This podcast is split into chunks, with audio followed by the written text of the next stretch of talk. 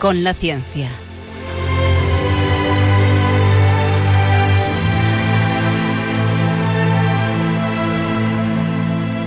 Dirigido por Javier Ángel Ramírez.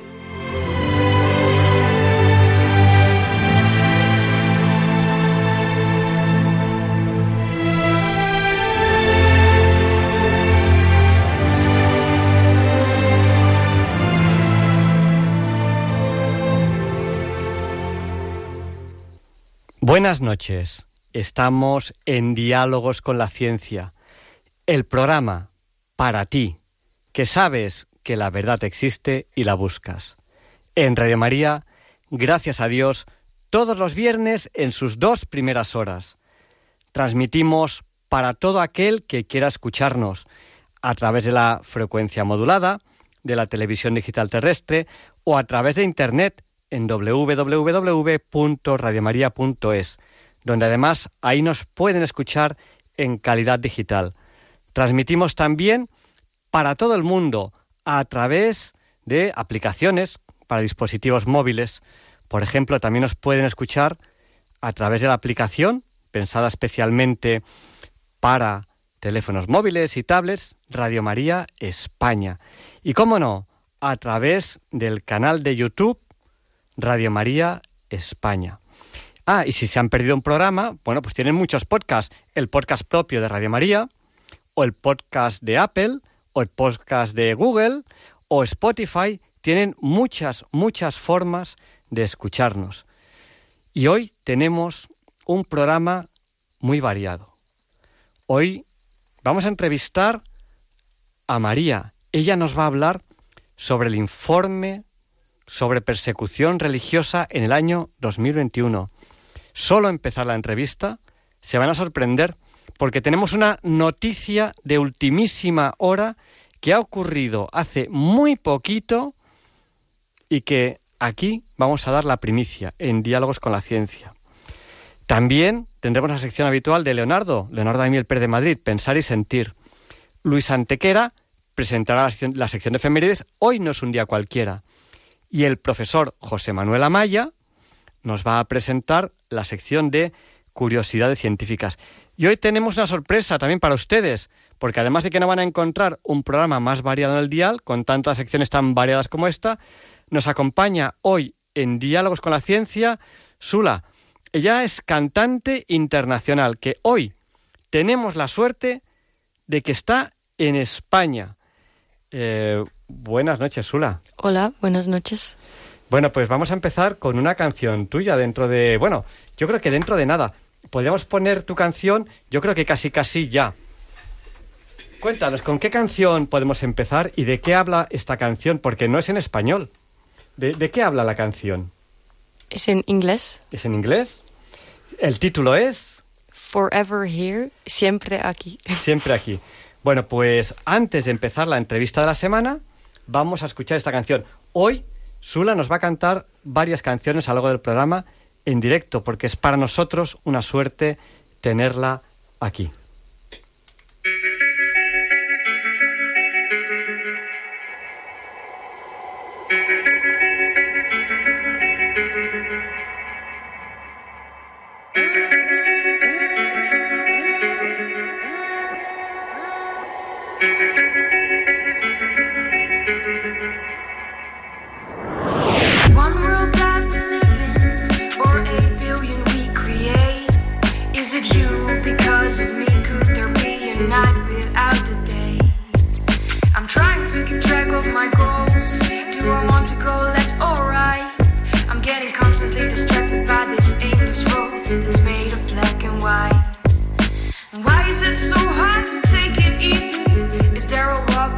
This game? Sometimes I try to stop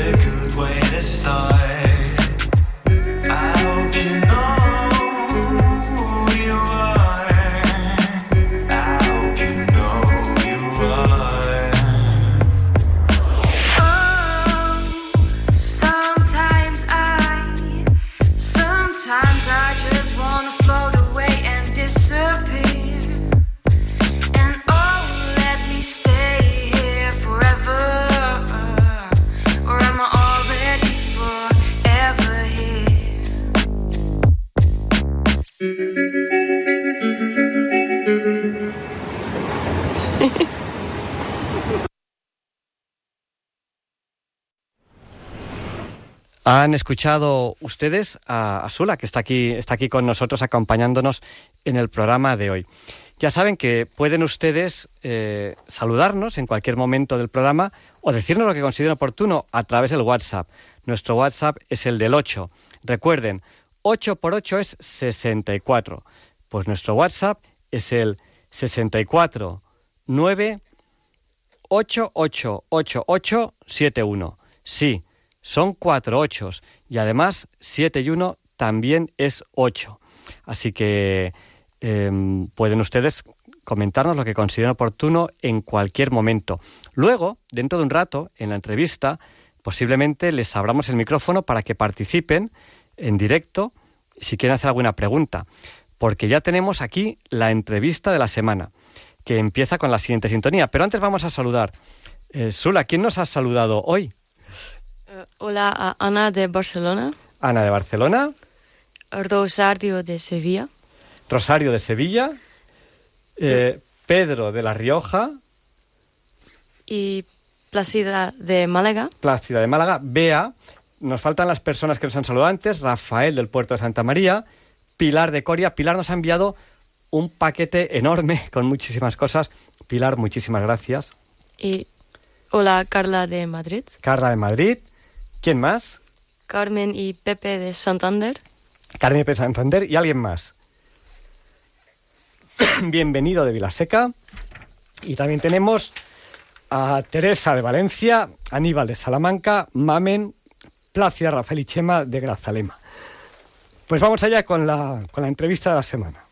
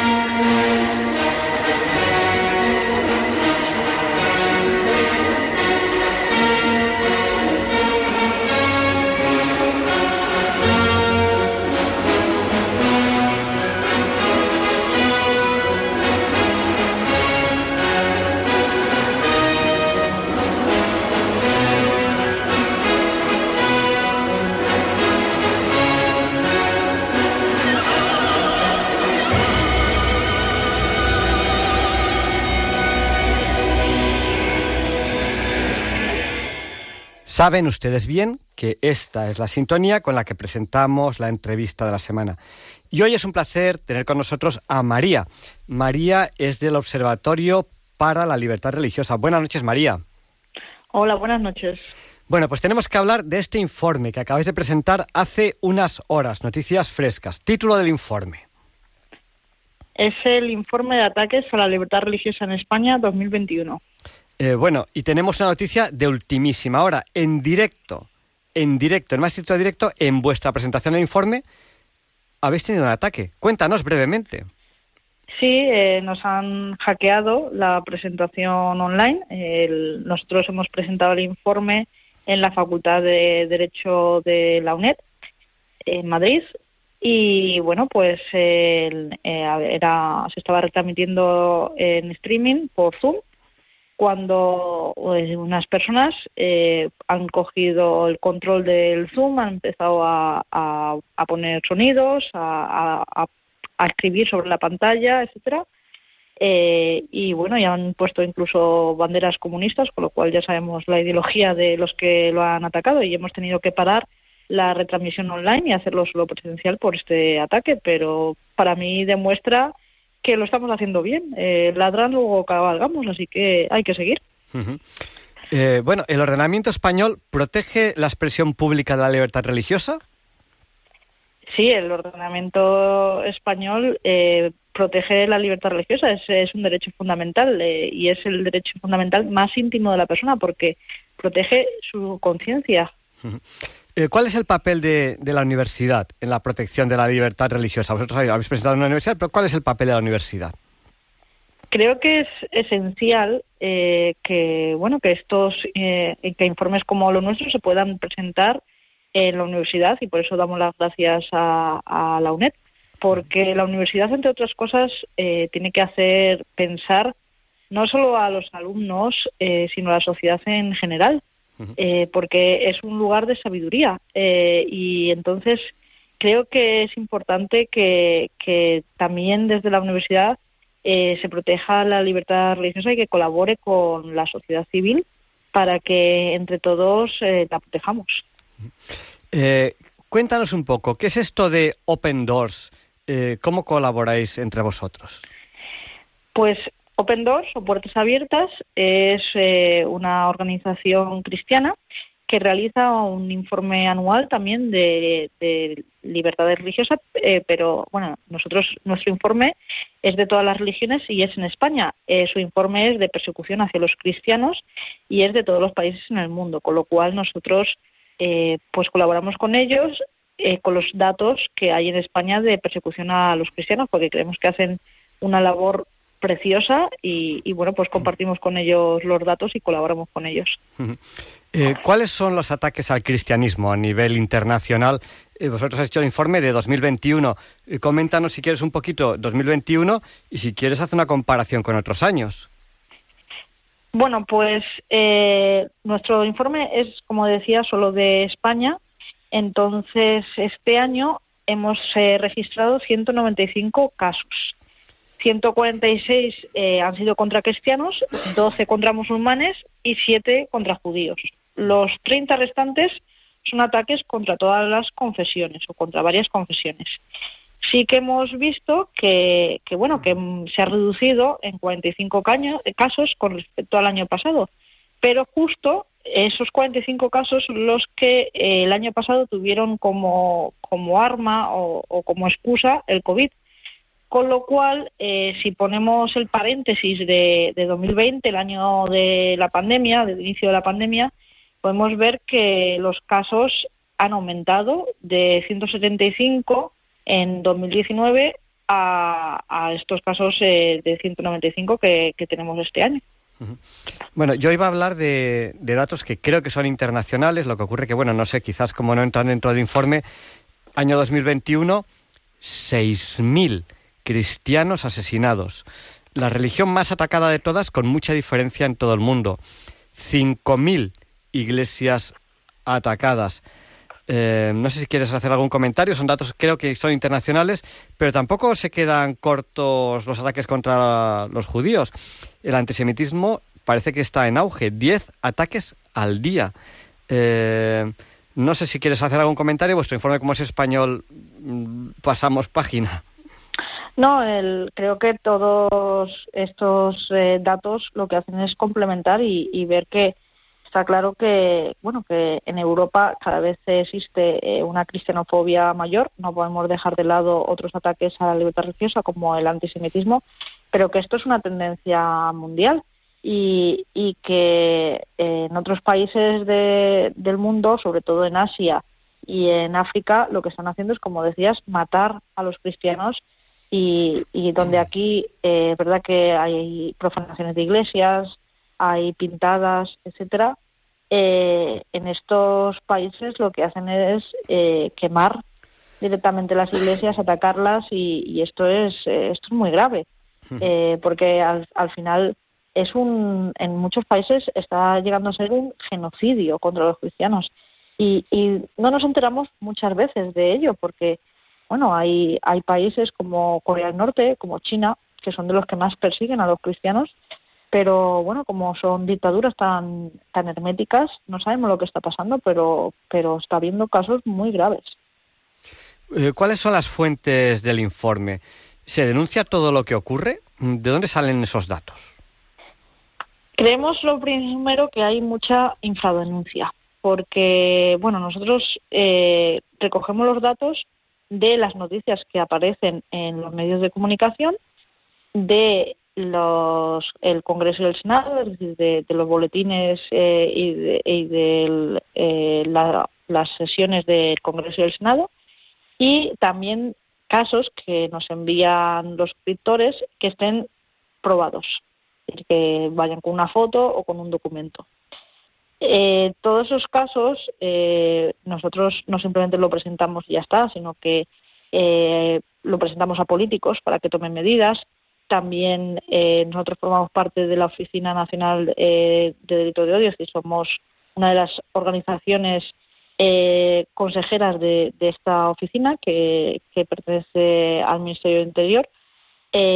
también lo enviamos a la OCE, a la Organización para la Seguridad y la Cooperación en Europa, eh, y, bueno, incluso el Departamento de Estado de Estados Unidos utiliza nuestros datos para su informe anual de libertad religiosa, que es el más importante en esta materia.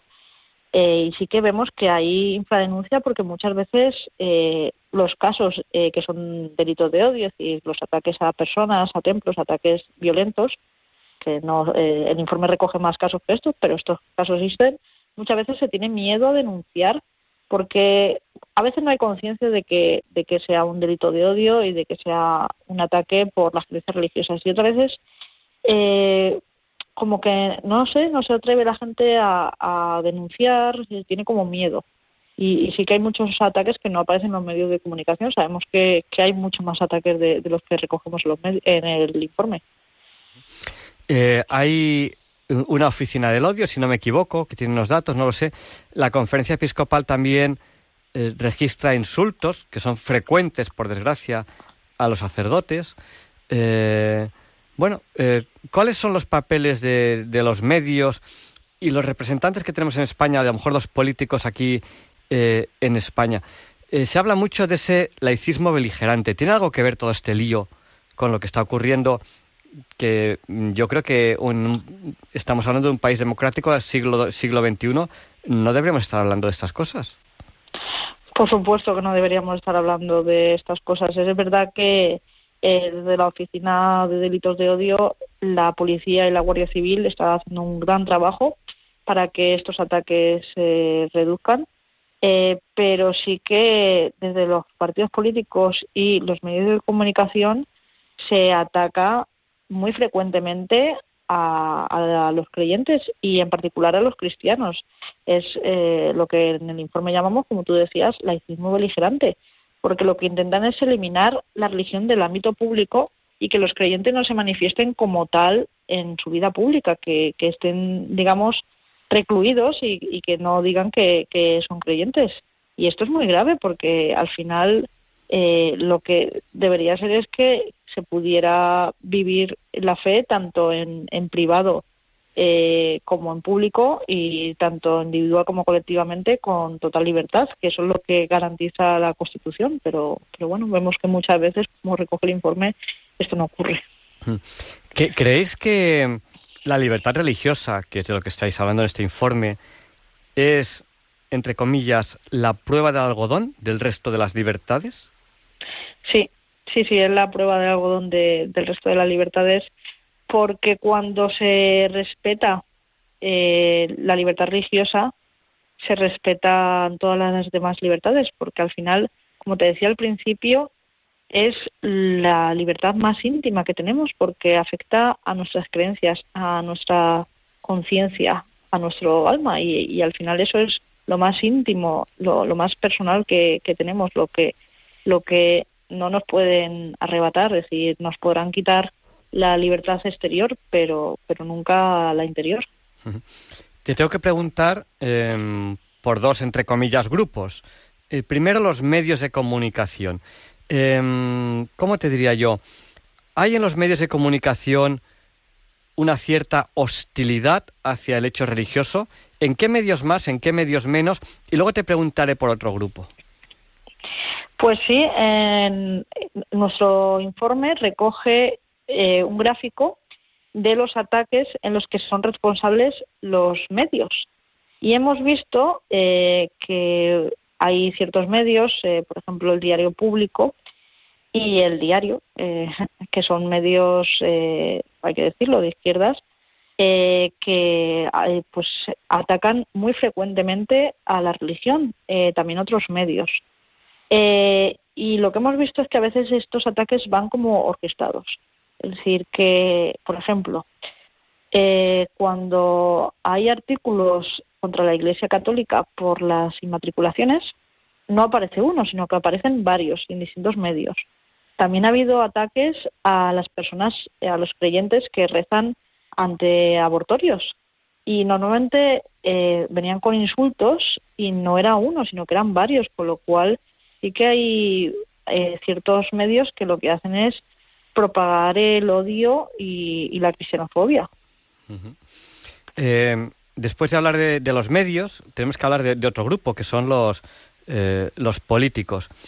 me comentan ahora mismo por aquí, por internet, por el WhatsApp, que hay una política española que anima a las mujeres a entrar desnudas a, a las iglesias. Eh, voy a dejar ahí el comentario, no quiero, no quiero decir porque eh, esto típico, cuando uno ve esta imagen enseguida piensa, ¿y por qué no en otros lugares? ¿no? Y, hasta ahí quiero leer. ¿no? Eh, hay ataques por partidos políticos concretos, porque incluso hay quien quiere eliminar la protección de la libertad religiosa. Y a, y a lo mejor esta pregunta se puede combinar con cómo debería entenderse la, a confesionalidad del Estado, no sé. Pues sí que hay muchos ataques por parte de los partidos políticos. También el informe recoge un gráfico con los eh, ataques en los que son responsables los partidos políticos. Y bueno, es eh, muy preocupante que los dos partidos que más atacan, eh, bueno, los tres partidos que más atacan la libertad religiosa en España son los tres partidos que gobiernan nuestro país. Es decir, tenemos al PSOE y Podemos con 31 casos a la cabeza, seguidos muy directamente con 30 casos por Izquierda Unida. Separamos en el informe Podemos e Izquierda Unida porque aunque en el Congreso de los Diputados forman parte del mismo grupo, en algunos ayuntamientos y en algunas comunidades gobiernan por separado. Entonces, bueno, creemos que a confesionalidad no significa eliminar los símbolos religiosos, ni eh, este laicismo beligerante por el que, como decía, la religión tiene que desaparecer del ámbito público. Y ellos muchas veces lo, entienden así y hay mociones de laicidad en algunos ayuntamientos, por ejemplo, se pretende, como decía, eh, quitar eh, la protección de los sentimientos religiosos del Código Penal, etcétera. Bueno, y bueno, vosotros habéis hecho un informe que, si te parece bien, nos recuerdas ahora el título del informe y con qué finalidad emitís este informe. El informe de ataques a la libertad religiosa en España de 2021 tiene como finalidad dar a conocer eh, pues todos estos ataques eh, justamente a la libertad religiosa que se producen en nuestro país, porque muchas veces leemos noticias sueltas y no nos hacemos una idea de, qué es, eh, bueno, de, cuál es la fotografía completa, digamos, eh, de los ataques a la libertad religiosa. Y entonces eh, creo que con el informe, además de denunciar todos, ataques, todos aquellos hechos que son delitos de odio, además de enviar los datos a, distintos organismos internacionales, a la OCE, a la Embajada de de Estados Unidos, a puertas abiertas, etcétera, Además, creo que lo que nos permite es hacernos, eso, como decía, una fotografía de cuáles son los eh, ataques a la libertad religiosa en España que más se producen, eh, dónde se producen, cómo, y también eh, concienciar a los creyentes de que mm, debemos defender el derecho a la libertad religiosa, porque al final, si no lo defendemos, es cuando, cuando al final cada vez va a haber menos derechos. Eh, ¿Cuál es el ataque más grave? Eh, que ha habido en España en el año 2021 que conozcáis vosotros? El más grave, para nosotros los, los, casos más graves eh, son cuando se ataca directamente y violentamente a los creyentes. En 2021 hubo dos ataques eh, contra eh, creyentes en España. Eh, uno fue, como bueno, como os he dicho antes, el informe es contra toda, es recoge los ataques a todas las religiones. Uno fue contra un chico musulmán eh, que en Atocha le pegaron un puñetazo y el otro fue contra un sacerdote en Palma de Mallorca que además era una mujer que bueno hostigaba a varios sacerdotes y, y, y bueno que también provocó daños en las parroquias. Para nosotros eso es lo más preocupante. Pero también ha habido otros ataques a templos. Eh, es verdad que se han reducido con respecto a 2020, pero también nos parecen muy graves. Eh, de intentar, por ejemplo, quemar eh, la puerta de una iglesia. Y que, lo de quemar iglesias nos parece como súper antiguo, pero es que eh, eh, algunas veces pasa. Profanaciones también de, de abrir el sagrario eh, pisotear las hostias consagradas, etcétera, o llevárselas y no sabemos muy bien para, bueno, sí sabemos para qué, pero ya sabemos todos para, para qué son estos robos. Sacrílegos, eh, también pintadas en, en iglesias, eh, incluso de, de, bueno, pues eh, curas pederastas, etcétera. Y, y también a mí un, un caso que me tocó especialmente y me preocupó cuando hubo eh, la explosión en la parroquia de Madrid, eh, que hubo incluso un sacerdote muerto y, otras personas que murieron tras la explosión, eh, hubo ataques en Twitter diciendo un, un sacerdote menos, eh, llamándoles pederastas a los sacerdotes después de que, de que uno había muerto en una explosión. Eh, ataques muy desagradables. Es verdad que no recogemos todos los ataques que hay en redes sociales, en Twitter, etcétera, sería imposible, recogemos solo los que son noticias, los que aparecen en, alguna noticia y bueno, estos aparecieron porque después de una tragedia como esa, que haya gente con, con la poca delicadeza, con el odio como para atacar a los sacerdotes en, en general y, encima a, sacerdotes que, que, acaban de fallecer, un sacerdote que acaba de fallecer, es que me parece horripilante de verdad. Eh, tres, tres preguntas más. Yo creo que pasamos a llamadas a los oyentes y pasamos ya a la siguiente entrevista. Eh, ¿Tú crees que hay miedo a denunciar delitos contra la libertad religiosa o, o que quizás hay mmm, que no se denuncia porque cree, cree que no se le va a hacer caso? ¿Cuál es la posición de la sociedad frente a, a las faltas contra la libertad religiosa o al hecho religioso en tal? ¿Y por qué hay tanta diferencia? ¿Por qué en España un delito contra la islamofobia, contra, o sea, un delito de islamofobia, de judeofobia, por ejemplo, o de cualquier otra fobia, eh, sería está mal visto. Sin embargo, la cristianofobia está hasta bien vista. Pues sí creemos que, que hay infradenuncia, como hemos dicho antes, y, y, que hay miedo a denunciar, porque muchas veces, bueno, pues eh, sí, parece que no te van a tomar en cuenta, o no, es que si lo denunciamos eh, lo van a hacer más eh, veces. Incluso muchas veces nosotros hemos intentado preguntar a, los párrocos cuando ha habido eh, una profanación a una iglesia o una pintada y muchas veces no, no quieren ni, ni comentarlo ni hablarlo. Y bueno, es que al final eh, la policía está también para, para esto. Es decir, hay eh, policía especializada en este tipo de, de, delitos. Hoy cuando nosotros nos han hackeado, eh, vamos, nosotros, claro, lo, teníamos pensado, que ir a denunciar, pero la policía, había tres policías en la sala escuchando la, la, presentación del informe, policías que trabajan en este tema, y, y nos han dicho que, que, por supuesto, hay que denunciar. Entonces, sí, hay como cierto miedo a denunciar. Eh, bueno, otras veces eh, también les pasa a, grupos evangélicos que como eh, son eh, religión minoritaria tienen miedo de denunciar, pero también pasa a, lo, a muchos católicos. Lo estamos viendo. Eh, y la última pregunta, ya no me acuerdo. ¿Cuál me has dicho? Eh, la última pregunta que, que, te, que te he hecho era eh, ¿por qué eh, está mal vista a lo mejor la islamofobia Ah, sí. o la judeofobia o, o cualquier otra fobia, pero la cristianofobia parece como que está de moda, está bien vista. No sé, es algo muy, muy raro, ¿no? Sí, parece que, bueno, como eh, la, la Iglesia Católica es eh, la mayoritaria en España, está como bien visto atacarla, como si se atacara a, a un poder o algo así, y, y entonces se, se ataca pues como una moda y, y porque parece que está mal visto eh, ser creyente coherente con tu fe. Entonces, para ir a, lo decía yo en la presentación, para ir a la fiesta del pueblo y sacar al santo, eso está bien. Pero cuando eh, vives coherentemente tu fe, eh, ya, bueno, te tachan de, de todo y ya está mal visto. Entonces, eh, bueno, sí, parece que está de moda. Eh, y, y creo que lo que falta también es como mucho conocimiento de- del hecho religioso y, de la religión. Eh, y, y- la población lo pide porque, bueno, lo vemos que, la población, la gente está deseosa de, de, experiencias de interioridad, de, de- de conocer la verdad.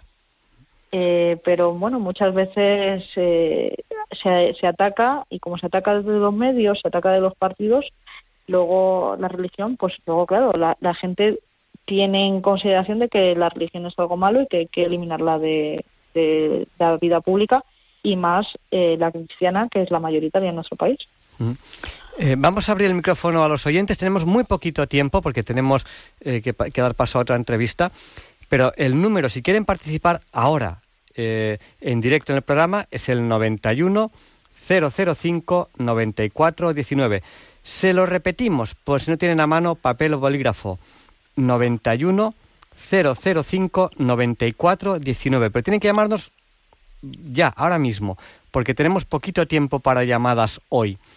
Y mientras recibimos las primeras llamadas, eh, María, que es el Observatorio para la Libertad Religiosa, quizás nos pueda hacer un resumen de lo que hemos hablado y así ella, con plena libertad, si yo no he preguntado algo que ya le parece interesante, pues puede aprovechar y decirlo también.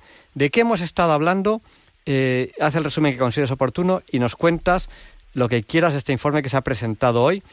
Eh, pero antes vamos a dar paso a dos llamadas que tenemos aquí. Tenemos en primer lugar a Bienvenido que nos llama desde Vilaseca. Le vamos a pedir que sea breve. Adelante, bienvenido. Buenas noches. Hola, buenos días. Eh, ¿Puedo hablar o...? Está- estoy- estás en directo, bienvenido, adelante. Vale. Mira, yo eh, siempre veo los telediarios para informarme cómo va España. Y un político se tiene que preocupar para levantar a España y no para robar a España. Y, y soy rebelde, con, no me gusta ningún partido político de los que hay, porque me has tocado el corazón esta noche, Javier Ángel. Pues bien, bienvenido. Eh, queríamos tocarte el corazón, pero tampoco desasosegarte. Sea que, que tenemos que mantener los cristianos el sosiego. Vale, pues perdonadme, pero... no, no, no, no, no. No, no- no hay, no hay- nada que perdonar. que- Solo que no que- queríamos desasosegarte. Que España es muy grande y tiene, tiene muchas cosas donde se puede obtener beneficios, pero los políticos, eh, el trabajador es un esclavo, aunque no lleve esposas, es un esclavo porque vive para el gobierno. El Pedro Sánchez está cobrando 8.000 euros.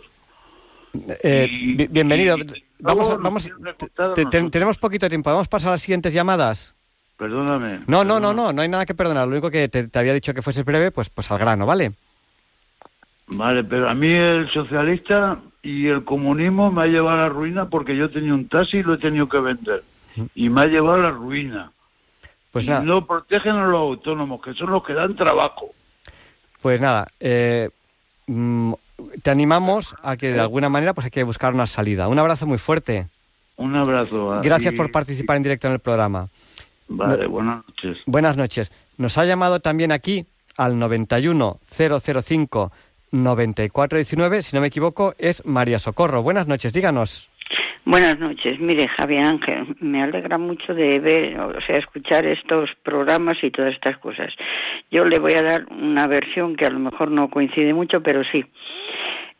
Una defensa de la Iglesia es también que, bueno, nos vayamos un poco mm, pertrechando, por decirlo de alguna manera. Ahora mismo ya están preparando la gente las fiestas del Halloween.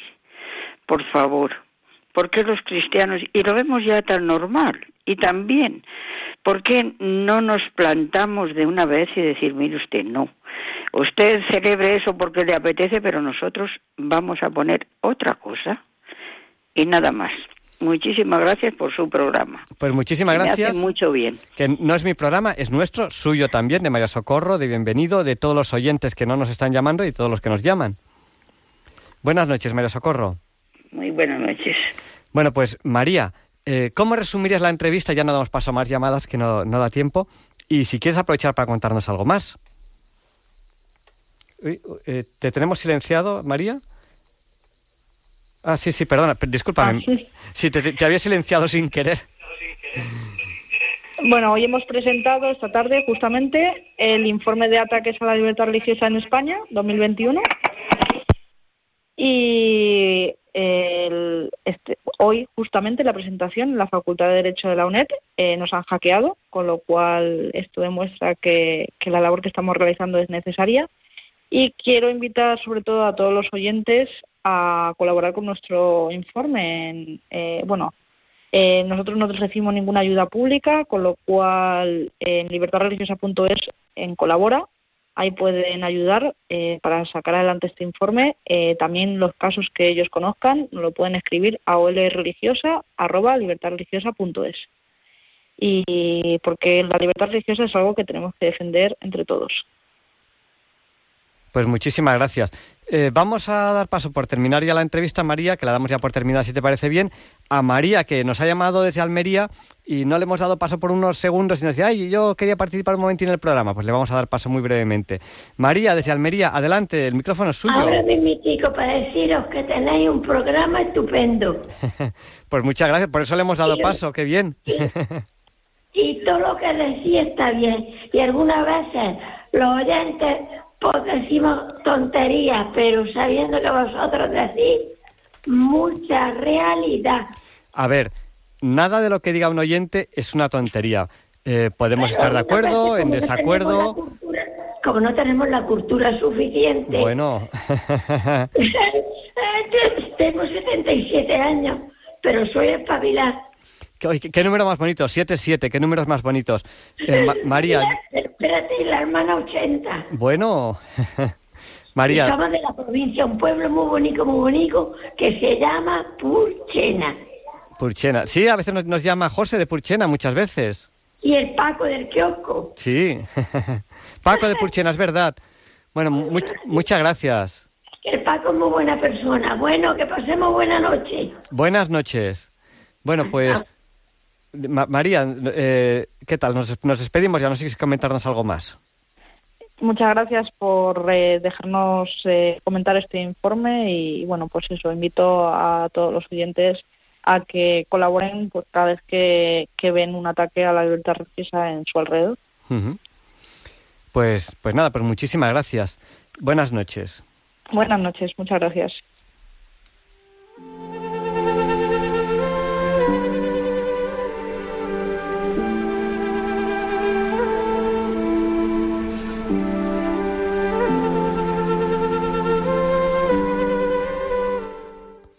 Y esta noche tenemos excepcionalmente otra entrevista, porque no podíamos dejar la posibilidad de aprovechar que está aquí Sula.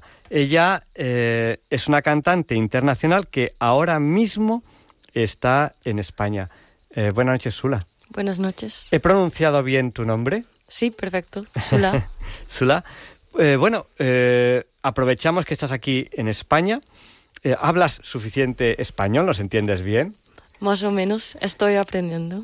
Sula habla varios idiomas y estoy muy sorprendido porque eh, me dice, no, es que me voy porque estoy aprendiendo alemán. Bueno, eh, está haciendo, es una chica que habla muchos idiomas.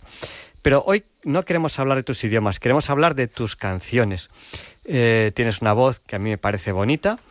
Y, y bueno, hemos querido aprovechar que estabas aquí pues para, para, para que cantases también un poco en el programa. ¿Llevas mucho tiempo cantando? Sí, de, niña solía cantar mucho. em, muchas veces al frente de la bicicleta de mis padres por las calles eh, de Países Bajos.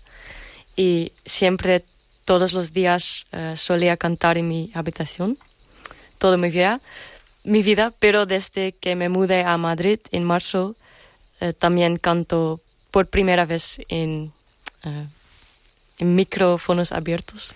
Micrófonos abiertos, ¿eso qué es? Esto, es un- eh, esto es como aquí, que estamos ahora con el micrófono abierto. ¿Cómo es el micrófono abierto? Cuéntanos un poco. Eh, un micrófono abierto es un lugar o un sitio a donde todo el mundo puede expresarse de forma creativa.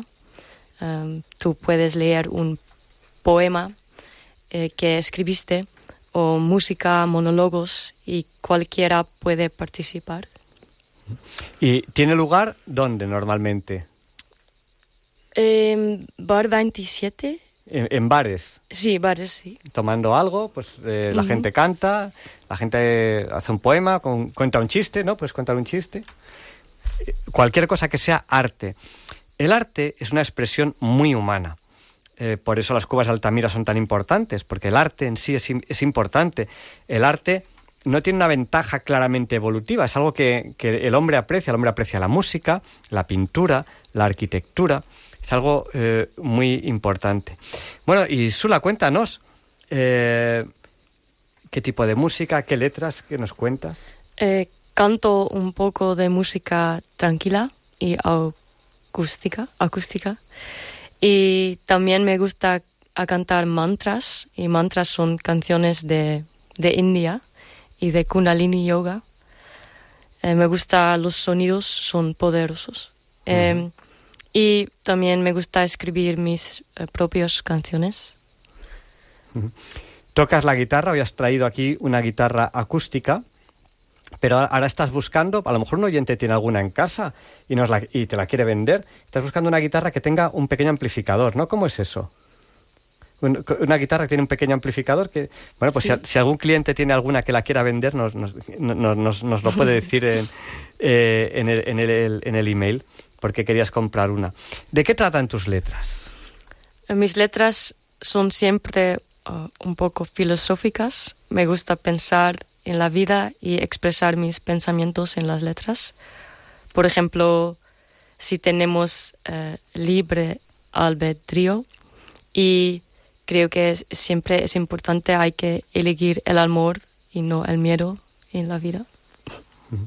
Son, son letras eh, que yo las que entiendo, porque algunas no las entiendo, pues son en holandés, en, en- en alemán, algunas no las entiendo, pero las que entiendo me parece que son letras de búsqueda. ¿no? Yo, yo, no, yo no soy quien para, para decir quién está más cerca o quién está más lejos de, de lo que es la verdad, pero en tus letras se, se nota, se nota la, la búsqueda de, de- de la verdad, la- entender, pro- procuras entender las cosas, procuras buscar. Eso es una actitud, es una actitud eh, muy buena. Eh, Bueno, eh, ¿cuánto tiempo llevas en España? ¿Nos has contado abril? ¿Cu- ¿Cuánto tiempo llevas en España? Eh, hace seis meses me he mudado a Madrid y mi aventura comenzó en una granja en enero. En Ambite es un pueblo cerca de Madrid. Um, y en un momento tomo el autobús para un fin de semana a Madrid y me enamoré muchísimo eh, con la ciudad y decidí um, mudarme. Ujú. Madrid te enamora. Ujú. Es una, es una ciudad que tiene, tiene, tiene muchas cosas. ¿Cuáles son tus proyectos?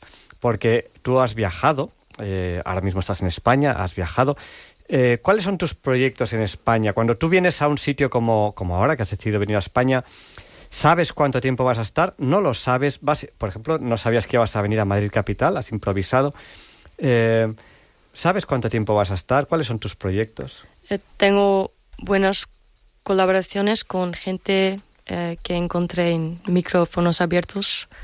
Ah, por ejemplo, con una chica que tocaba la guitarra muy bien y a veces um, we perform en un micro abierto.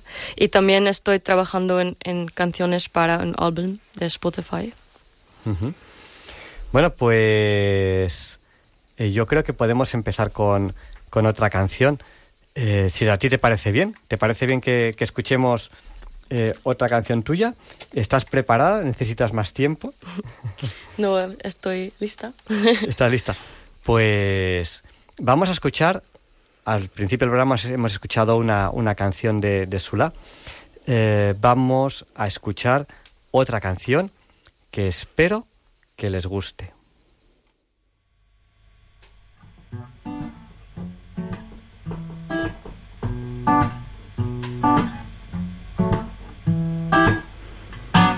If you wanna run away with me, I know a galaxy I could take you for a ride. I had the premonition that we fell into a rhythm where the music don't stop for life. Glitter in the sky, glitter in my eyes, shining just the way I like. If you're feeling like you need a little bit of company, you met me at the perfect time.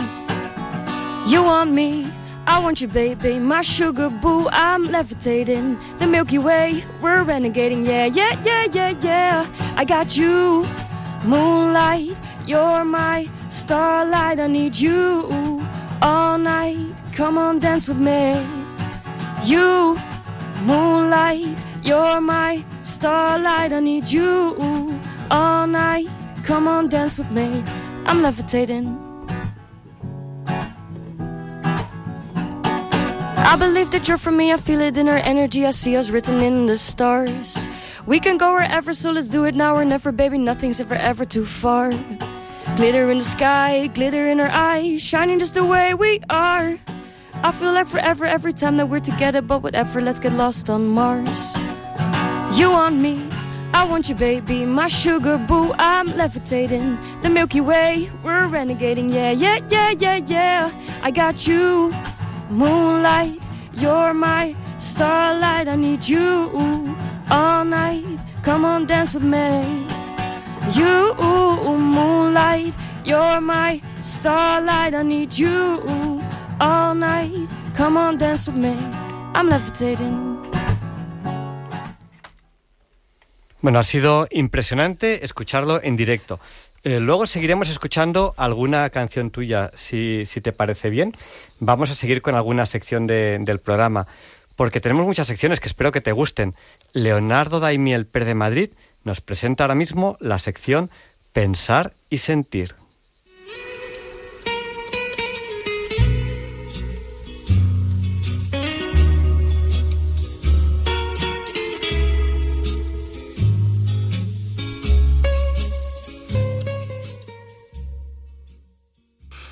Buenas noches, queridos oyentes de Radio María. Soy Leonardo Daimiel y celebro estar de nuevo con ustedes. El escritor italiano Gian Antonio Stella es muy conocido por su colaboración con el diario Corriere della Sera, donde ha publicado numerosas columnas y artículos. Sobre todo destaca por sus ensayos de investigación y denuncia social sobre las clases más desfavorecidas de Italia, el drama de la inmigración o la corrupción política. Ha escrito también varias novelas de gran éxito y su libro más internacional, La casta, lleva vendidos más de un millón de ejemplares solo en Italia. Recientemente ha publicado otro libro titulado Diversi, traducido Distintos, del cual la periodista española Victoria Isabel Cartiel ha escrito el texto que les voy a leer hoy en Pensar y Sentir. Su autora lo refiere como genios contra la cultura del descarte y destaca que la historia de las personas con discapacidad está marcada por años de vergüenza y salvajismo, prejuicios y errores científicos. Dice así, Hermann von Reichenau fue una maldición para su familia aristocrática en la Alemania del siglo XI. Sufría una grave enfermedad neurológica, con toda probabilidad esclerosis lateral amiotrófica, la temida ELA, y lo internaron cuando tenía siete años. Estaba paralizado en una camilla, pero su cerebro funcionaba mucho mejor que el de la media. Fue un niño prodigio que escribió con rigor la historia del hombre desde el nacimiento de Jesucristo y que acabó componiendo el himno más famoso a la Virgen María, el Salve Regina. Varios siglos después, en 1849, nació en una plantación de algodón del condado de Georgia, en Estados Unidos, Thomas Green Wiggins. Tenía todas las de perder. Era hijo de esclavos. Estaba totalmente ciego y adolecía de una forma muy rara de autismo. No sabía hablar y se comunicaba con gruñidos, pero tenía una memoria portentosa, capaz de repetir conversaciones y una destreza impresionante para producir sonidos, como el canto de los gorriones. Aprendió él solo a tocar el piano y se convirtió en el músico mejor pagado en la América del siglo XIX. Y hace pocos años, en 1999, falleció en Nueva York Michael Petrucciani, uno de los mayores jazzistas del siglo XX. Había nacido en Francia 36 años antes y vino al mundo con los huesos frágiles y con enanismo, pero también con una voluntad sin límites para superar ambas enfermedades. ¿Qué tienen en común von Reichenau, Green Wiggins y Petrucciani? Su diferencia hábil. Fueron personas con discapacidad, pero para ellos esto nunca fue una barrera. En un documentado estudio, el escritor italiano Gian Antonio Stella, siempre del lado de los menos afortunados, serpentea por todas las épocas para detenerse ante la pavorosa evidencia histórica de lo que está suponiendo la cultura del descarte, que tanto denuncia el Papa Francisco. El resultado es el ensayo Diversi, distintos, una alarma que resuena en la conciencia colectiva y expone sin medias tintas las atrocidades que ha cometido la humanidad ante la diferencia física y cognitiva. Pero el texto es también un canto de esperanza que recorre la lucha de las personas con discapacidad para cambiar la historia. El arraigo cultural de ver la discapacidad como un castigo de los dioses viene de lejos. En Mesopotamia, los padres bautizaban a sus hijos con discapacidad con un nombre que traducido sería Así me ha querido Dios. Séneca incluso teorizó con la posibilidad de asesinar a los niños deformes, señala Estela, que ha realizado este exhaustivo análisis desde el punto de vista histórico para probar que la discapacidad no está reñida con la excelencia. Sin embargo, no fue hasta la irrupción de una mujer en el machista ambiente artístico del México de principios del siglo XX cuando se rompió este estereotipo. La primera persona que tuvo el coraje de retratarse con todas sus discapacidades fue Frida Kahlo, que se pintaba a sí misma y hablaba de sí misma como una discapacitada, detalla Estela en su libro. Encontramos también en Europa otros ejemplos de esa discreta revolución que encajonó la vergüenza de la discapacidad. Uno de ellos lo protagoniza Charles de Gaulle, el hermético y meticuloso general que lideró la resistencia francesa durante la Segunda Guerra Mundial. Era poco dado a las muestras de afecto, pero la ternura que desprende la fotografía que lo retrata con su pequeña hija Anne, con síndrome de Down, es realmente sobrecogedora. Esa foto ha cambiado muchas cosas, asegura Estela. Otra figura fundamental que cambió la percepción de la discapacidad fue Romito VIII, un hombre primitivo que vivió hace 13.000 años en una montaña de Calabria y cuyo esqueleto reveló después algo fascinante. Era un cazador que se cayó, quedó semiparalítico, pero en plena prehistoria no fue descartado. Gracias a su dentadura excepcional, pudo encontrar un trabajo. Masticaba madera tierna o cortezas para hacer trenzas, collares, cestos. Esto lo explica Stella en su libro. Y termina así este texto escrito por Victoria Isabel Cardiel. De hecho, una de las conclusiones más interesantes a la que llega Estela es que ha habido muchísimos genios con discapacidad. Un ejemplo conocido por todos es Stephen Hawking, que al final de sus días solo podía mover el párpado de su ojo derecho, pero seguía dando conferencias por todo el mundo. A pesar de todo, las personas con discapacidad siguen siendo blanco de burlas. Sabido es que el anterior presidente de Estados Unidos ridiculizó a un periodista que padecía artrogriposis, lamenta el escritor italiano.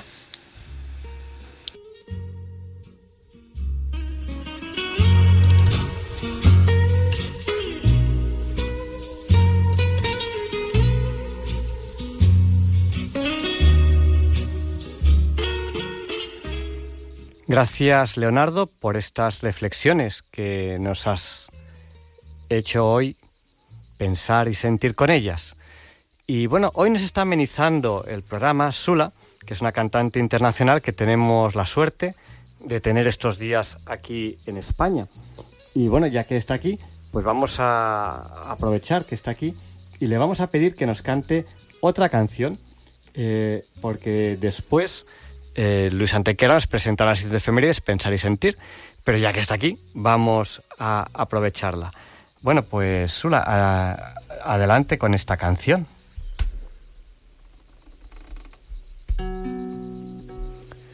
From wanting and waiting to stepping into the light.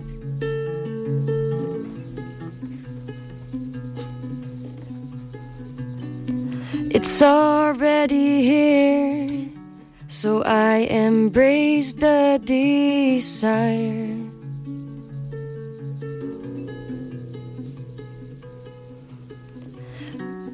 Ooh, ooh, my dear. Mm. Get rid of all the dirt and it. Cause it's all just a dream, and as real as it may seem, it's an illusion we create. The mind projects based on its faith, and in this seemingly reality, I choose the thoughts that I want to see. Embrace that what appears, and always choose love over fear. Sometimes I'm feeling like an empty space, floating endlessly. Suddenly I get pulled back from floating, forgot how to be free. Caught up in the thoughts that are so seemingly me. Why so serious, my dear? You only need to be. Cause this life is a dream, so do it and be strong. Get rid of all the dirt that held you back for so long. Use the blocks as stepping stones to the infinite one. And remember that it's darkest before dawn. Cause it's all just a dream, and as real as it may seem, it's an illusion we create. The mind projects based on its faith, and in this seemingly reality, I choose the thoughts that I want to see. I embrace that what appears, and always choose love over fear. Pues es impresionante es poder escucharla en directo y, y es una suerte para Diálogos con la Ciencia tenerla eh, hoy aquí. Bueno, ya, ya es la una, eh, ya hemos pasado esa frontera de medio programa. A continuación, Luis Antequera nos va a explicar por qué hoy no es una noche cualquiera y después tendremos un tiempo para ustedes, para los oyentes, porque algunos oyentes nos decían que querían llamarnos después de la entrevista y que no tenían esa posibilidad por el poquito tiempo que les hemos dejado. Bueno, pues les volveremos a abrir el micrófono a ustedes, a los oyentes, para que si lo consideran oportuno, nos llamen después de la sección de Luis Antequera. Allá vamos, Luis Antequera nos explican por qué hoy no es un día cualquiera. It's a lovely day today, and whatever you've got to do, I'd be so happy to be doing it with you. But if you've got something that must be done, and it can only be done by one, there is nothing more to say. Except it's a lovely day for saying it's a lovely day.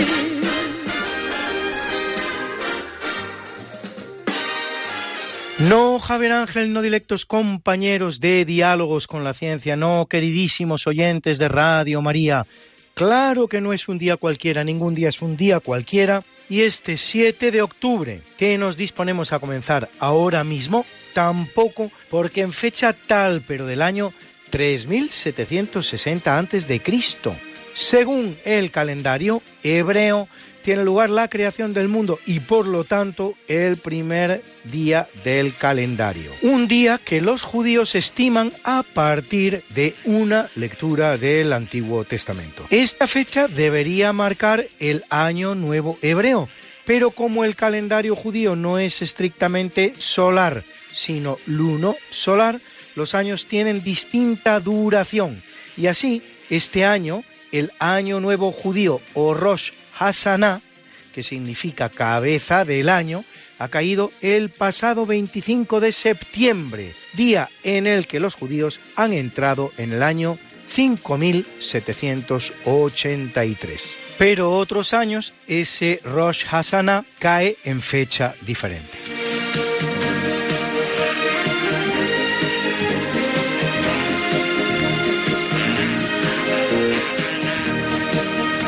En 1072, en Zamora, junto a las murallas de la ciudad, Bellido Dolfos asesina al rey Sancho el Fuerte.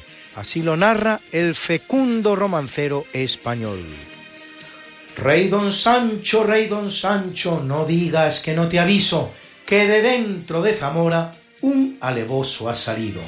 Llámase Bellido Dolfos, hijo de Dolfos Bellido. Cuatro traiciones ha hecho, y con esta serán cinco. Si gran traidor fuera el padre, mayor traidor es el hijo. Gritos dan en el real, a don Sancho han malherido. Muerto le ha Bellido Dolfos, gran traición ha cometido. Un tal Rodrigo Díaz de Vivar, más conocido como el Cid, hará jurar en Santa Gadea a su hermano, Alfonso VI de León, no tener nada que ver con el asesinato.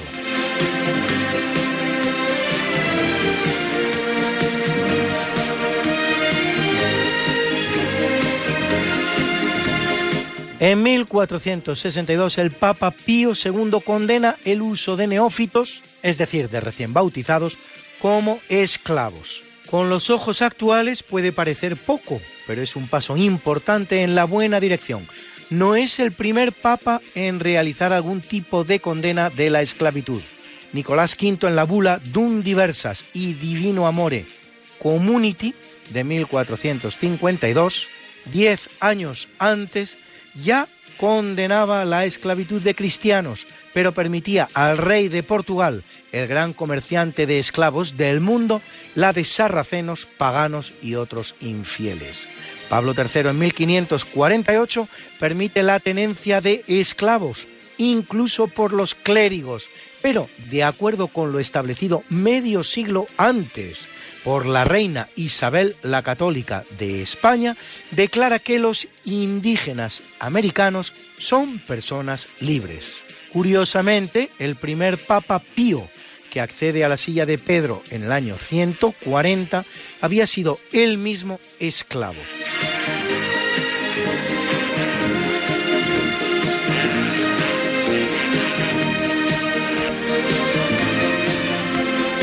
En el capítulo siempre fecundo de la conquista, colonización y evangelización de América por los españoles, que va a permitir a los indígenas americanos el tránsito del neolítico al renacimiento en apenas dos generaciones, un tránsito que a los europeos había costado 7.000 enteros años, en 1530, en Venezuela, el explorador alemán Nicolás Federmann, que explora la región a la búsqueda de oro en el ámbito de la concesión realizada por Carlos V a sus banqueros, los Fugger, descubre el reino Ayamán en la región de Caroana y continúa su expedición a la búsqueda de El Dorado, la legendaria ciudad de oro que nunca aparecerá, pero anima tantas exploraciones de la máxima importancia. Y en 1542, en California, el explorador español Juan Rodríguez Cabrillo descubre la isla de Santa Catalina, hoy día estadounidense, aunque España se la dejara a México, que la pierde en la guerra contra los Estados Unidos de 1848.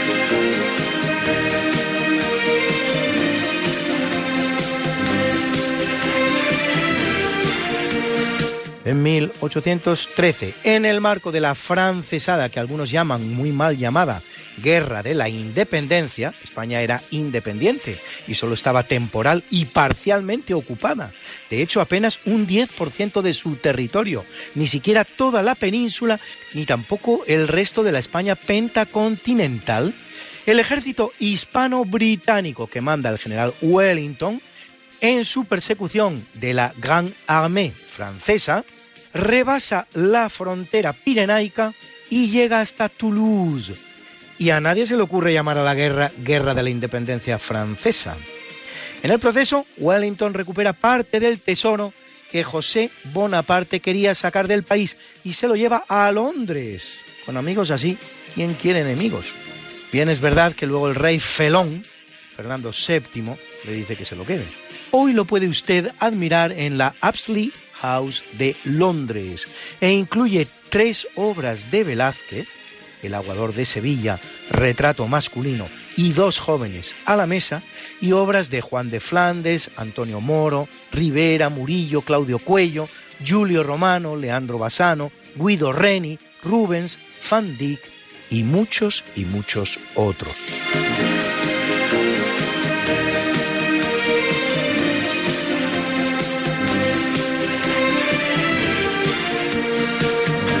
En 1871, un Chicago que tiene 324.000 habitantes sufre un pavoroso incendio que devasta durante dos días una superficie superior a los 8 kilómetros cuadrados, dejando 200 muertos, 17.450 edificios asolados y 70.000 personas sin hogar.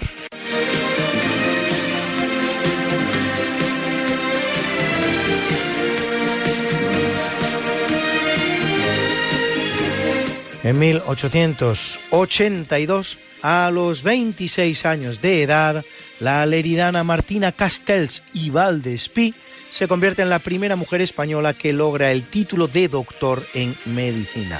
Una vez licenciada, será también la segunda mujer en alcanzar el doctorado, pocos días antes que Dolores Aleu, aunque más de un siglo después que María Isidra de Guzmán y de la Cerda, doctorada en la Facultad de Artes y Letras Humanas por la Universidad de Alcalá en 1785.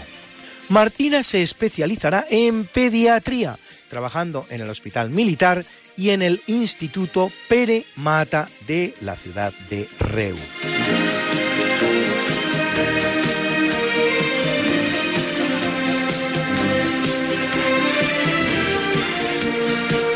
En 1952 los norteamericanos Joseph Woodland, Jordan Johansson y Bernard Silver patentan el código de barras, mecanismo que permite identificar un artículo en cualquier punto de la cadena logística, posibilitando su inventariado o la consulta de sus características más importantes, entre las cuales el precio.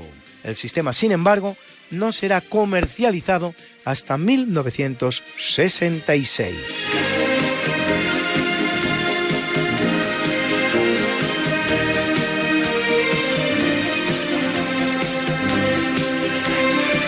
En 1985, cuatro terroristas palestinos secuestran en las costas egipcias el Aquile Lauro, crucero italiano dedicado al turismo.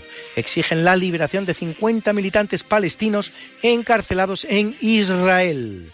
Como muestra de determinación, arrojan por la borda en su silla de ruedas a un judío estadounidense de edad avanzada, Leon Klinghoffer, el cual fallece. Dos días más tarde se rinden a las autoridades egipcias a cambio de su libertad, pero tres días después, fuerzas especiales de la Marina norteamericana interceptan el avión en el que viajaban y le obligan a aterrizar en Sicilia, donde son capturados por soldados italianos y norteamericanos, quedando bajo custodia de Italia, donde serán juzgados y condenados a penas de hasta 30 años.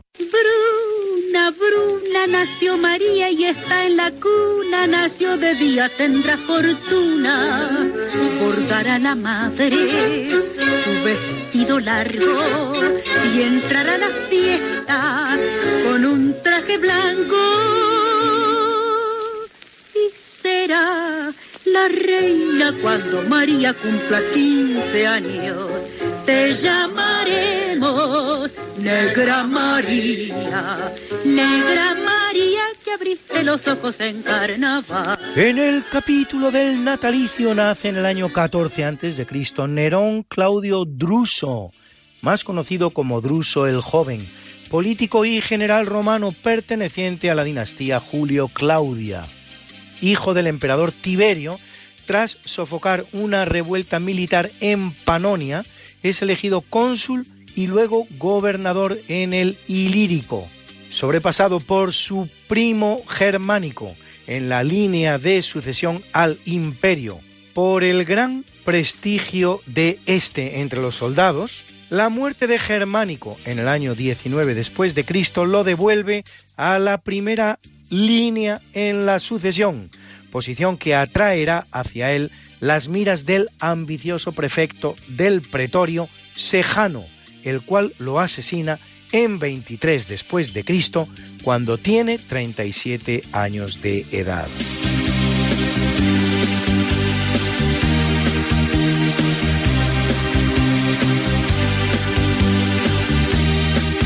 Y es un buen día para los grandes pintores italianos porque en 1675 viene al mundo Rosalba Carriera, gran pintora al pastel, que empieza pintando miniaturas para las cajitas de rapé, el tabaco de la época, para pasar al retrato al pastel pintando a personajes de la importancia de un Maximiliano II de Baviera, un Federico IV de Dinamarca o un Augusto el Fuerte de Sajonia. Y en 1697 lo hace Giovanni Antonio Canal, más conocido como Canaletto, pintor italiano famoso por sus paisajes urbanos de Venecia o de Roma, dentro del nuevo género de la veduta o vista, como por ejemplo las siete obras que cuelgan de las paredes del Thyssen-Bornemista de Madrid, entre las cuales una inigualable y maravillosa vista de la Plaza de San Marcos de Venecia.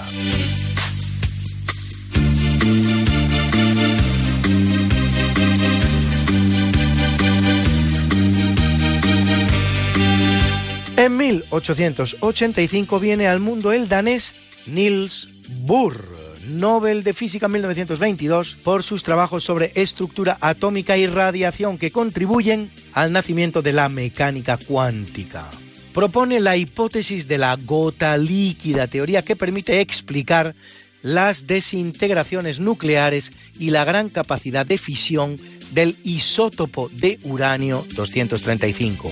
Su hijo, Aage Niels Bohr, obtendrá igualmente el Nobel de Física, este en el año 1975, por sus trabajos sobre la descripción de la estructura asimétrica del núcleo del átomo.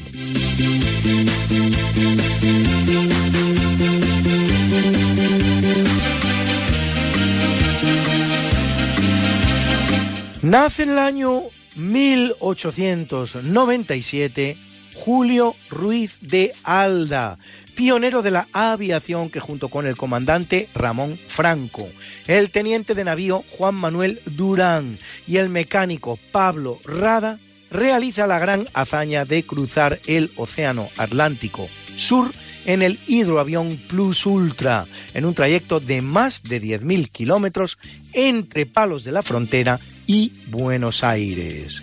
Ruiz de Alda será fusilado el 22 de agosto de 1936 tras ser arbitrariamente encerrado en la cárcel modelo de Madrid, como tantos otros clérigos, militares y derechistas, sin juicio previo por un comando de milicianos republicanos.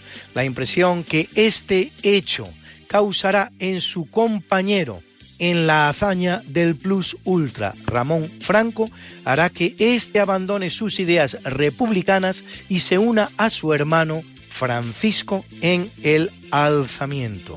Hoy, en honor a Julio Ruiz de Alda y su hazaña aérea, escuchamos el tango que a esta última dedicara Carlos Gardel.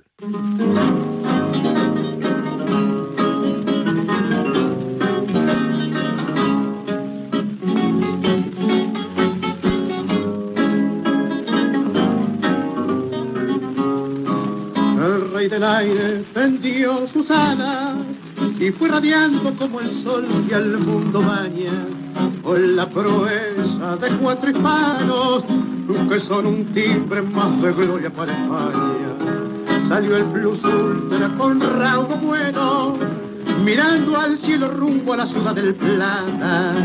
El orbe entero se estremecido y el entusiasmo en todas partes se desata.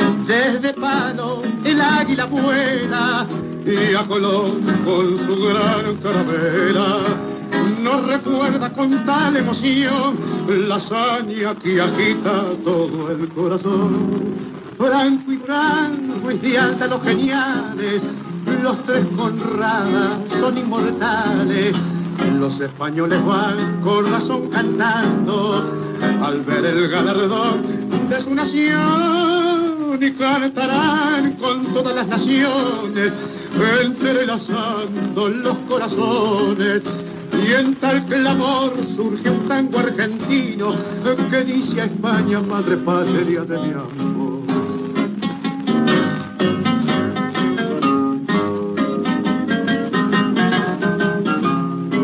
Cruzo las palmas y Porto Praya, glorioso llega en Fernando Norona prosigue el vuelo y en Pernambuco da con su raya al mundo la impresión más honda. En Río Janeiro, Montevideo, suenan campanas pregonando la victoria. Y en Buenos Aires, la hija querida, al fin se cubren los valientes ya de gloria. Dos países en un noble lazo, con el alma se dan un abrazo. Es la madre que va a visitar los hijos que viven en otro hogar. Franco y Durán, y de los geniales, los tres Conradas son inmortales. Los españoles van con razón cantando al ver el galardón de su nación y cantarán con todas las naciones, entrelazando los corazones. Y en tal clamor surge un tango argentino que dice a España, madre patria de mi amor. Nace en 1934 el español Manuel Cardona Castro, príncipe de Asturias de investigación científica y técnica, 1988, especializado en física del estado sólido, doctor por la Universidad de Madrid y por Harvard y director del Instituto Max Planck de investigación sobre física del estado sólido en Stuttgart, Alemania.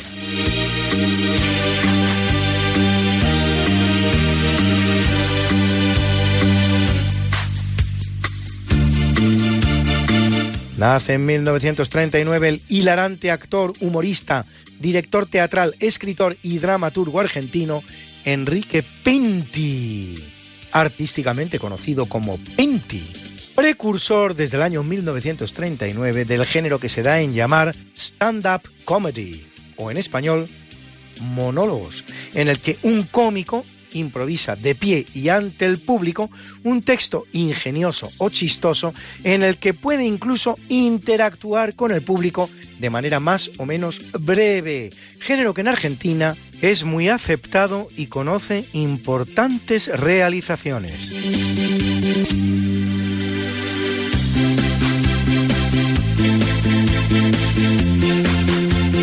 Nace en 1939 el británico Harold Kroto, Nobel de Química 1996, por el descubrimiento de los fulerenos. Los fulerenos son moléculas de carbono que pueden adoptar una forma geométrica que recuerda a una esfera, un elipsoide, un tubo o un anillo y constituyen la tercera forma molecular estable conocida del carbono, tras el grafito y el diamante. Están compuestos de hojas de anillos hexagonales, pentagonales y a veces heptagonales.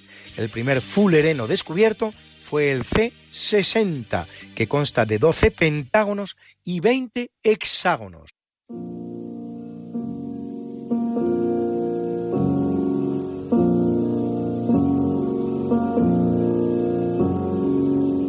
En el capítulo del obituario muere en el año 562 a.C.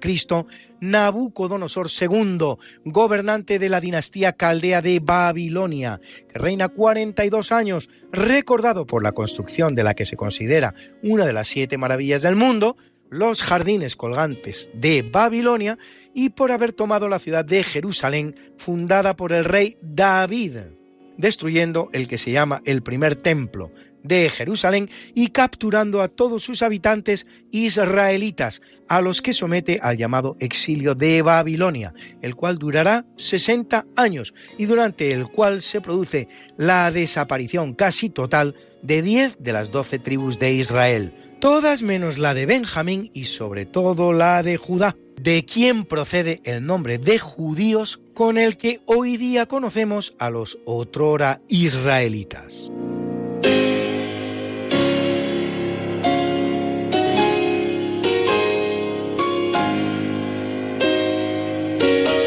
Abandona el mundo en 336 Marcos de Ostia, más conocido como Marcos, trigésimo cuarto papa de la Iglesia Católica, único del nombre, razón por la que no lleva numeral, que apenas reina nueve meses y medio. Es el que establece el uso del palio, bajo el que caminan los obispos de Roma, y manda construir dos basílicas en la ciudad eterna. La de San Marcos, aún existente, aunque naturalmente muy transformada, y otra extramuros de Roma, sobre las catacumbas de Balbino, en las que será enterrado.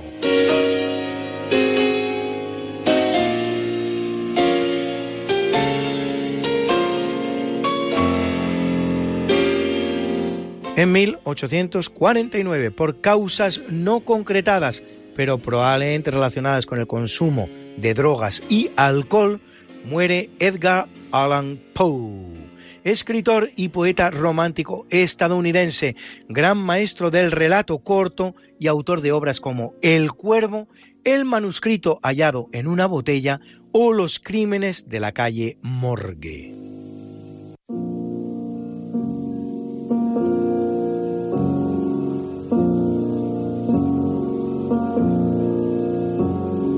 Muere en 2020 el mexicano Mario Molina, Nobel de Química 1995, por sus trabajos para la identificación de la amenaza que representan los gases C, F, C y otros para la capa de ozono de la Tierra.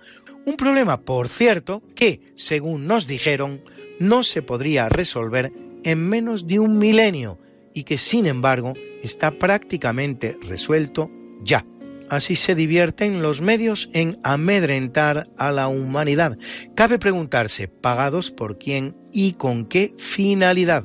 Como ocurre también hoy con tantos otros temas que constituyen el verdadero monotema de los telediarios. Está la mañana en que vengo a. Venimos todos con gusto y placer a felicitarte. El día en que tú naciste, nacieron todas las flores. En la pila del bautismo cantaron los ruiseñores. Ya viene amaneciendo, ya la luz del día nos dio. Levántate de mañana, mira que ya amaneció. Y felicitamos a Tico Torres, batería estadounidense de la banda Bon Jovi, que cumple 69 y hoy nos ameniza un ratito con este gran tema que es It's My Life. Es mi vida. Disfrútenlo porque vale la pena.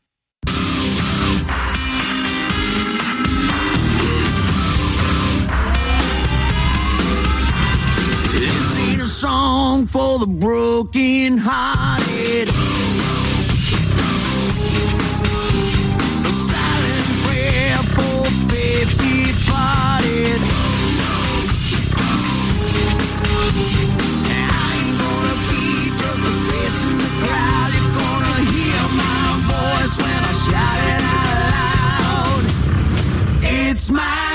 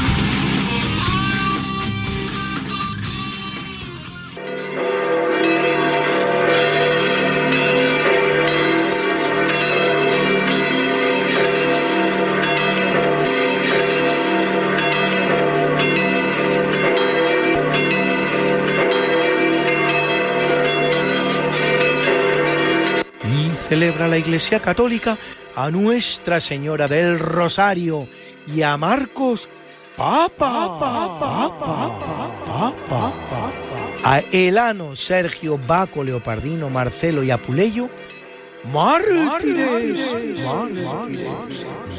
a Paladio, Rigaldo, Cuarto y Eterio,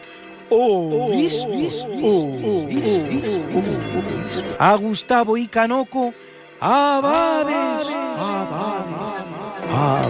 y a Julia y Justina, vir, vir, vir, vir, vir, vir, vir, vir, vir. You've got something that must be done, and it can only be done by one. There is nothing more to say. Except it's a lovely day for saying it's a lovely day.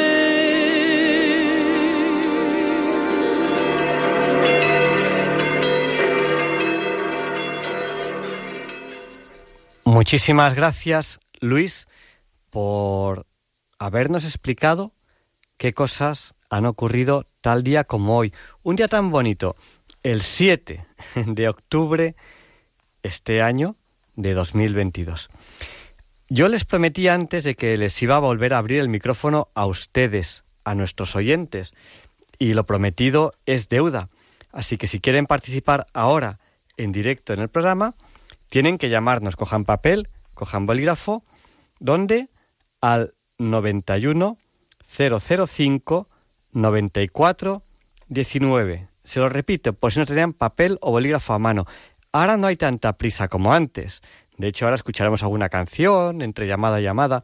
Ahora estamos ya más calmados.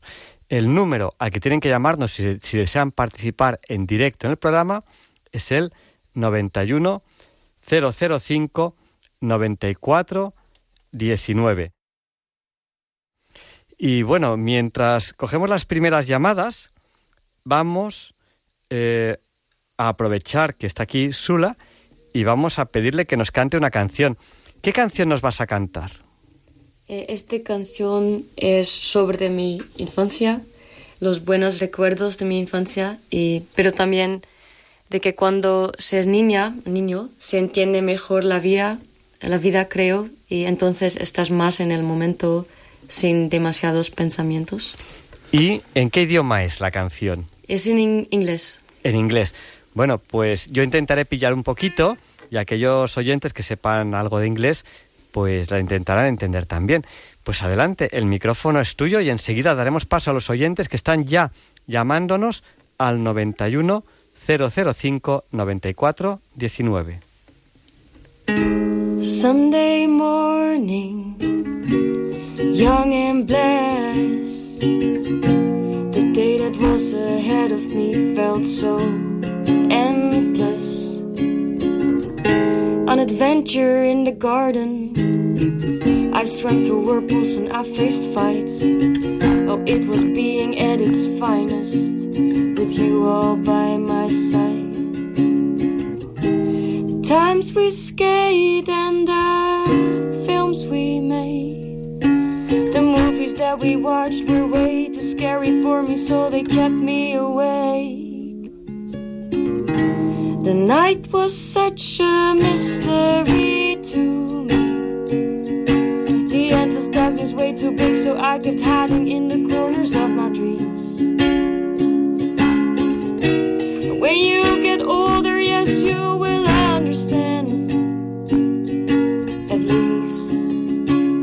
that's what they said. But now I'm not so sure about that anymore. So can you please just take my hand and take me back to when it all made sense?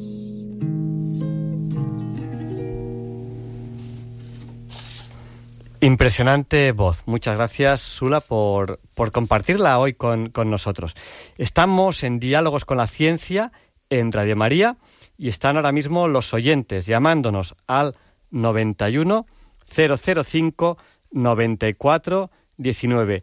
Y vamos a dar paso ya a las llamadas que nos están entrando aquí a este número de teléfono. Tenemos a Bienvenido. Buenas noches, bienvenido. Buenas noches, Javier Ángel. Mira, yo solo no quería molestar y... No- nunca, nunca molestas, tú ya sabes que tengo confianza contigo. Pero yo, esto, esto va por lo que tengo yo dentro contra todo el mundo, porque la sociedad no va bien y en los tiempos que vivimos que no nos llegue a faltar el agua, que, se, que ya sería la cuarta guerra mundial, si no bien la tercera. Pero te- bueno, por todo el mundo, por los que estén escuchando, déjame que rece un Ave María por el Papa Juan Pablo II en latín. Vale, pero déjame que te, que te haga una propuesta antes. Eh, has dicho en contra de no sé qué, pues en vez de eso, como somos muy positivos, eh, vamos a decir a favor de todo lo bueno. ¿Te parece bien? Es lo mismo, pero eh, es más positivo. No, todo, tiene que llegar la hora que todos seamos iguales. Porque pues de eso se trata el Evangelio, que, que, que tiene que, todos nos tendríamos que comprender, ¿me entiendes? Porque así, si todo, pero claro, no puede ser, si, si, si solo existe el bien no puede ser, y si solo existe el mal tampoco puede ser, tiene que existir el bien y el mal. ¿entiendes? Y, y es, hay una fuerza invisible, unas energías que no se ven.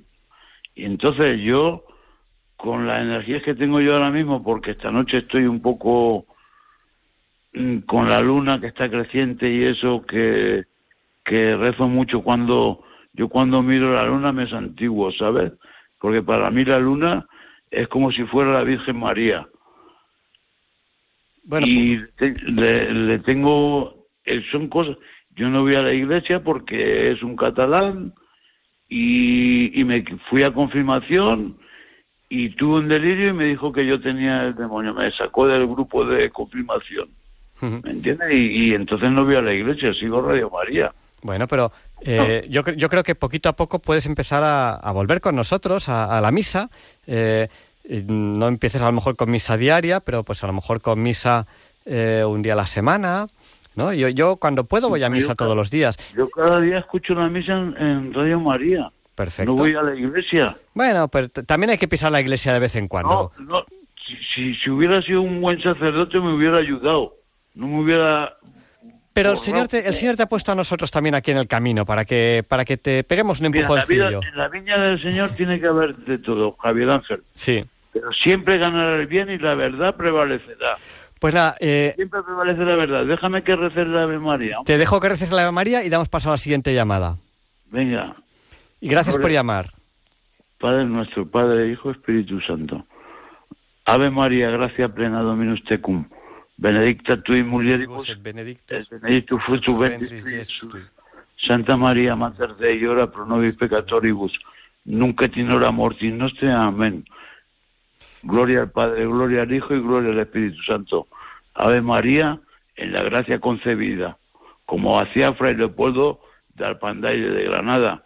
A, a los pobres le ayudaba rezándole un, ave, un Padre Nuestro y tres Ave Marías. Pues, Y, y gracias a ese santo, yo soy como soy ahora. pues eh, bienvenido. Y Yo te voy a animar a que poquito a poco vayas buscando una parroquia en la que te sientas a gusto y empieces a también a hacer un poquito de actividad. Pero es que estoy enfermo, soy un enfermo, Javier Ángel. Bueno, No sabes nada de mi vida. poquito a poco lo que tú consideres oportuno y lo que ya, ya te irán orientando los que los que los que están cerca de ti y te quieren, que sé que hay gente que te quiere, yo lo sé. Estuve en un centro de día siete años. En un centro de día después de salir de psiquiátricos.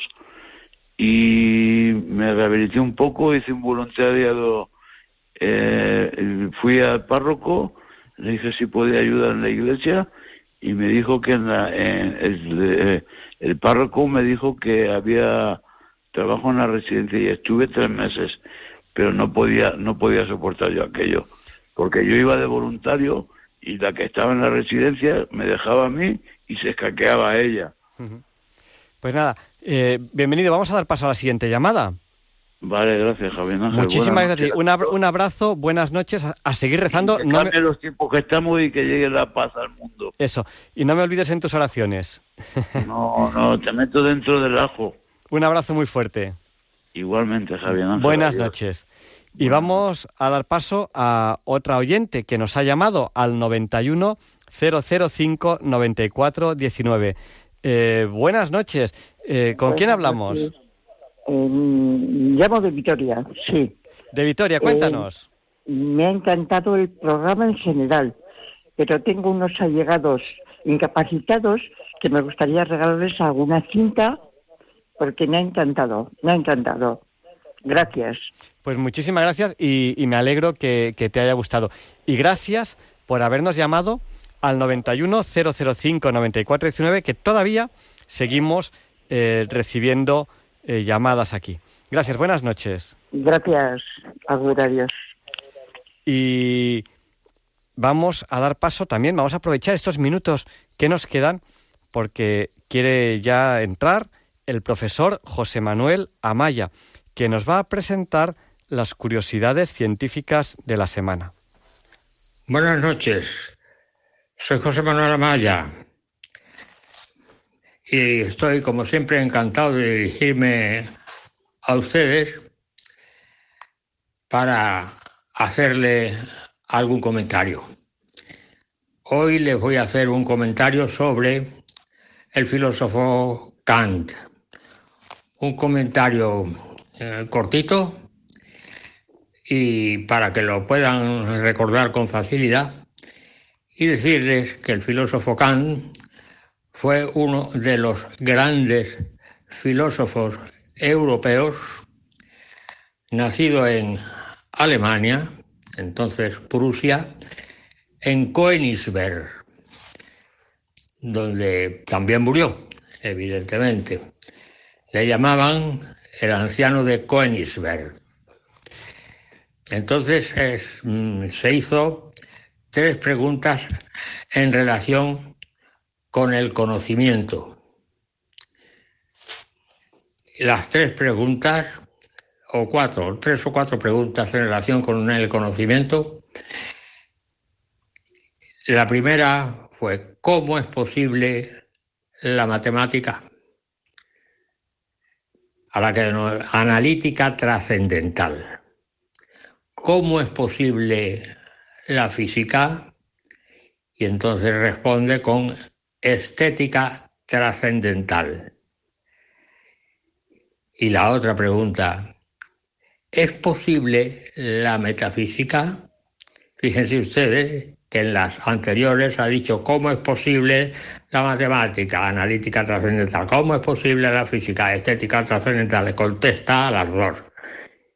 Y en la última se pregunta, ¿cómo es posible la metafísica? Y entonces llega a la conclusión de que la metafísica no es posible. Independientemente de esas tres preguntas, también establece la llamada crítica del juicio. Y aquí tienen ustedes este comentario sobre el filósofo Kant y en las semanas siguientes les iré haciendo más comentarios sobre este filósofo que como ya les digo es uno de los grandes filósofos de la filosofía europea, nacido en 1725 y murió en 1805 a los 80 años de edad. Buenas noches y hasta la semana que viene, si Dios quiere. Muchas gracias, eh, José Manuel por habernos presentado hoy la sección de curiosidades científicas. Estamos en la recta final de diálogos con la ciencia. Hoy hemos tenido un programa muy especial, hemos hablado de, varios temas, hemos tenido las secciones habituales.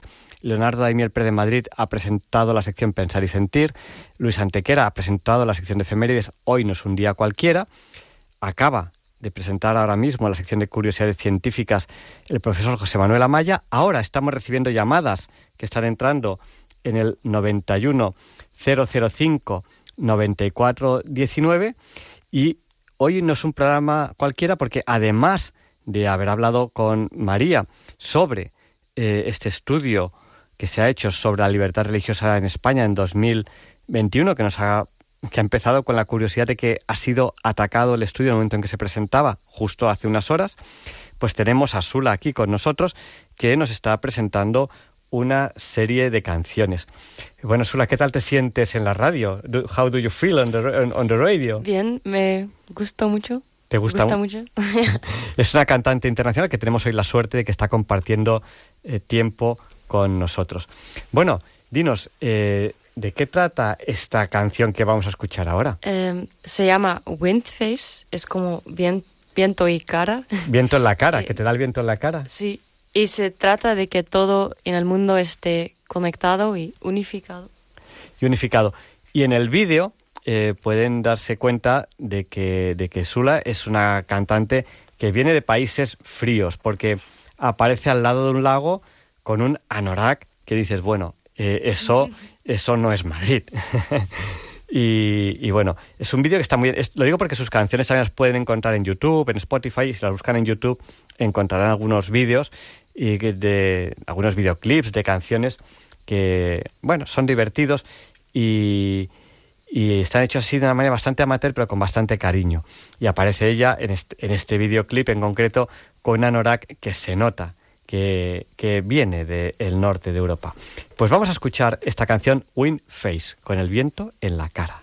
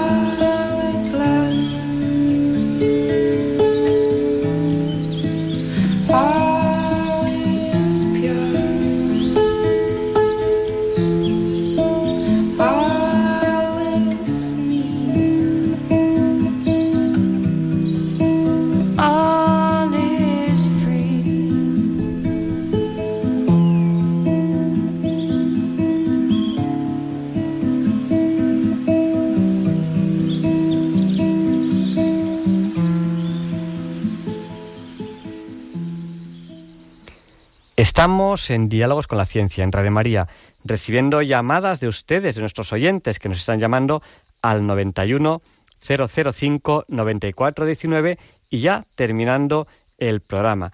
Nos ha llamado Vitorina. Buenas noches, Vitorina. El micrófono suyo está ya en directo. Cuéntenos. Muy bien. Por favor, les pido que no dejen de rezar nunca, nunca el Padre Nuestro de Juan Pablo II, que me encanta. Pues ahora, cuando acabe el programa, le pediremos a San Juan Pablo II que interceda por nosotros para que se nos libre del mal y pondremos ese Padre Nuestro. Sí, que lo quiero muchísimo y ese Papa. Pues muchísimas gracias, Vitorina. Bueno, Se le, oye- se le oye con un poquito de ruidito, pero se le escucha, se le escucha bien. O sea que, que nada. Gracias por habernos llamado. muy bien, muy bien. No nos olvide usted en sus oraciones. No, no, no, no, no, no. No, no, que yo tengo mucho eso que agradecer a, a Dios bendito y al Papa, que me encantaba Juan Pablo II.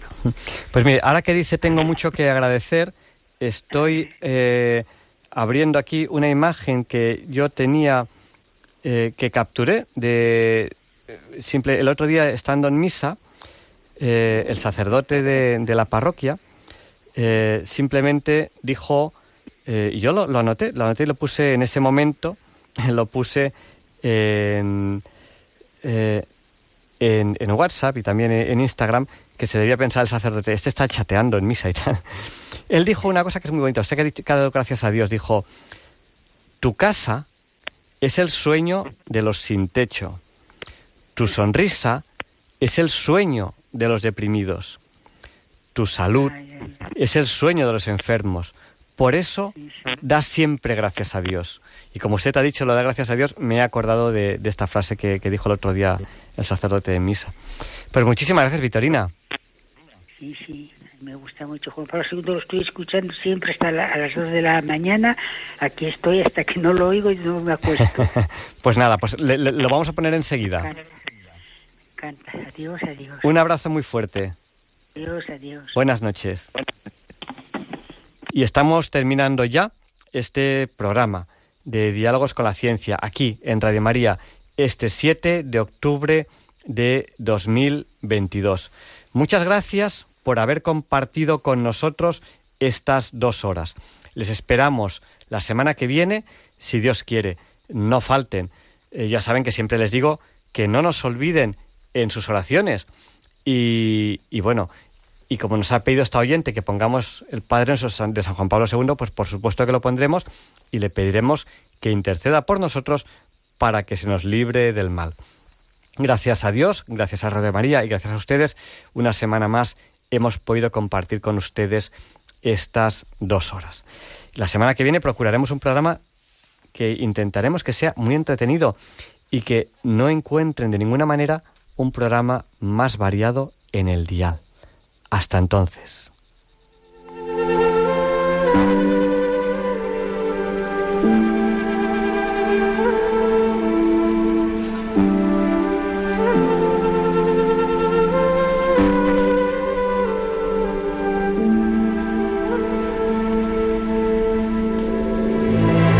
Diálogos con la ciencia.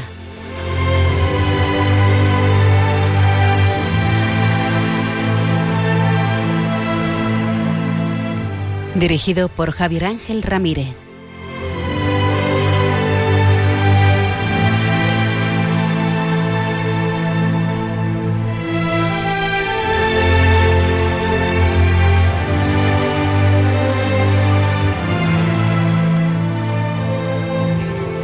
nei riguardi degli uomini, riallacciandosi alle numerose espressioni contenute nell'Antico Testamento.